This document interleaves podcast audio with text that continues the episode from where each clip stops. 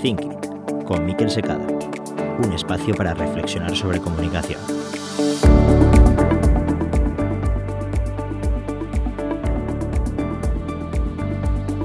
El WhatsApp Marketing se puede definir como una técnica de comunicación con el usuario en la que se utilizan aplicaciones de mensajería como WhatsApp o Telegram para atraer clientes potenciales.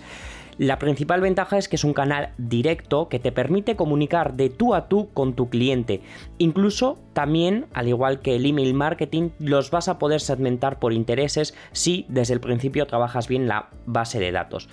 La principal ventaja es que allí estamos todos y que con un simple número de teléfono ya le puedes enviar información, siempre y cuando él acepte recibir información. En otras palabras, no empieces a mandar información a los contactos que tú tengas si antes no te han dado permiso. Eso es lo bueno, pero también tiene su parte mala, y es que hoy por hoy WhatsApp no está de momento adaptada para gestionarla como una herramienta de envíos masivos, como una herramienta de marketing, aunque sí que de una manera artesanal, pues se puede empezar a trabajar este canal. Y aquí también hay que decirlo claro, la mejor alternativa para WhatsApp como herramienta es Telegram. Sí que es verdad que es una herramienta menos usada y que posiblemente tus clientes potenciales, si ya la tienen instalada una mínima parte, son, la que, eh, son los que lo van a usar. Pero en cualquier caso, repito, Telegram y con sus canales, los canales de Telegram son la mejor alternativa a WhatsApp Market. Además de estas limitaciones técnicas que acabamos de hablar, existe otra legal, la protección de datos, el Reglamento General de Protección de Datos. Y es que si quieres empezar a recoger, a crear esa base de datos, lo puedes recoger a través de tu tienda, también lo puedes hacer a través de Internet. Lo mismo que captas un email, puedes empezar a captar teléfonos móviles y mi consejo desde luego es que lo empieces a hacer. Pero, insisto, aquí hay que cumplir la normativa de protección de datos.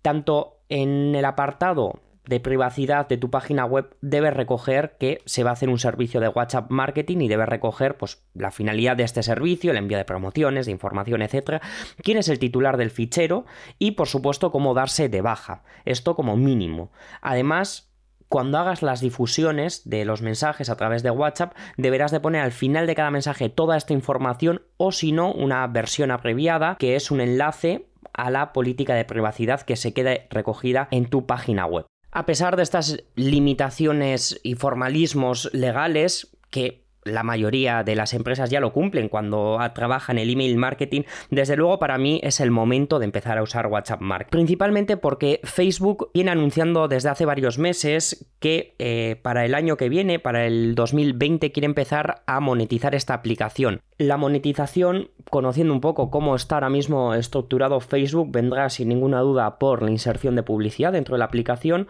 posiblemente también por la difusión de mensajes, un estilo similar al de los bots de Messenger, que ya existen y que están integrados en Messenger, pero esto traído a WhatsApp. Y una tercera vía será la atención al cliente.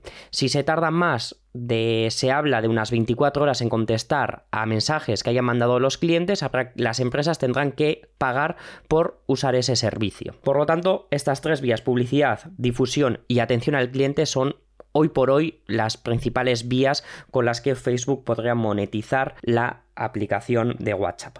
Si quieres dar los primeros pasos en esta aplicación, Hoy por hoy, repito, está muy verde y para empezar a trabajar como empresa es algo complicado, pero lo primero que tienes que hacer es pasar de la versión de WhatsApp del usuario a WhatsApp Business, una aplicación que ya te deja entrever algunas, algunos detalles de lo que se podría llegar en el 2020, como por ejemplo las etiquetas para categorizar los mensajes pues en base a tus intereses o como los quieras organizar.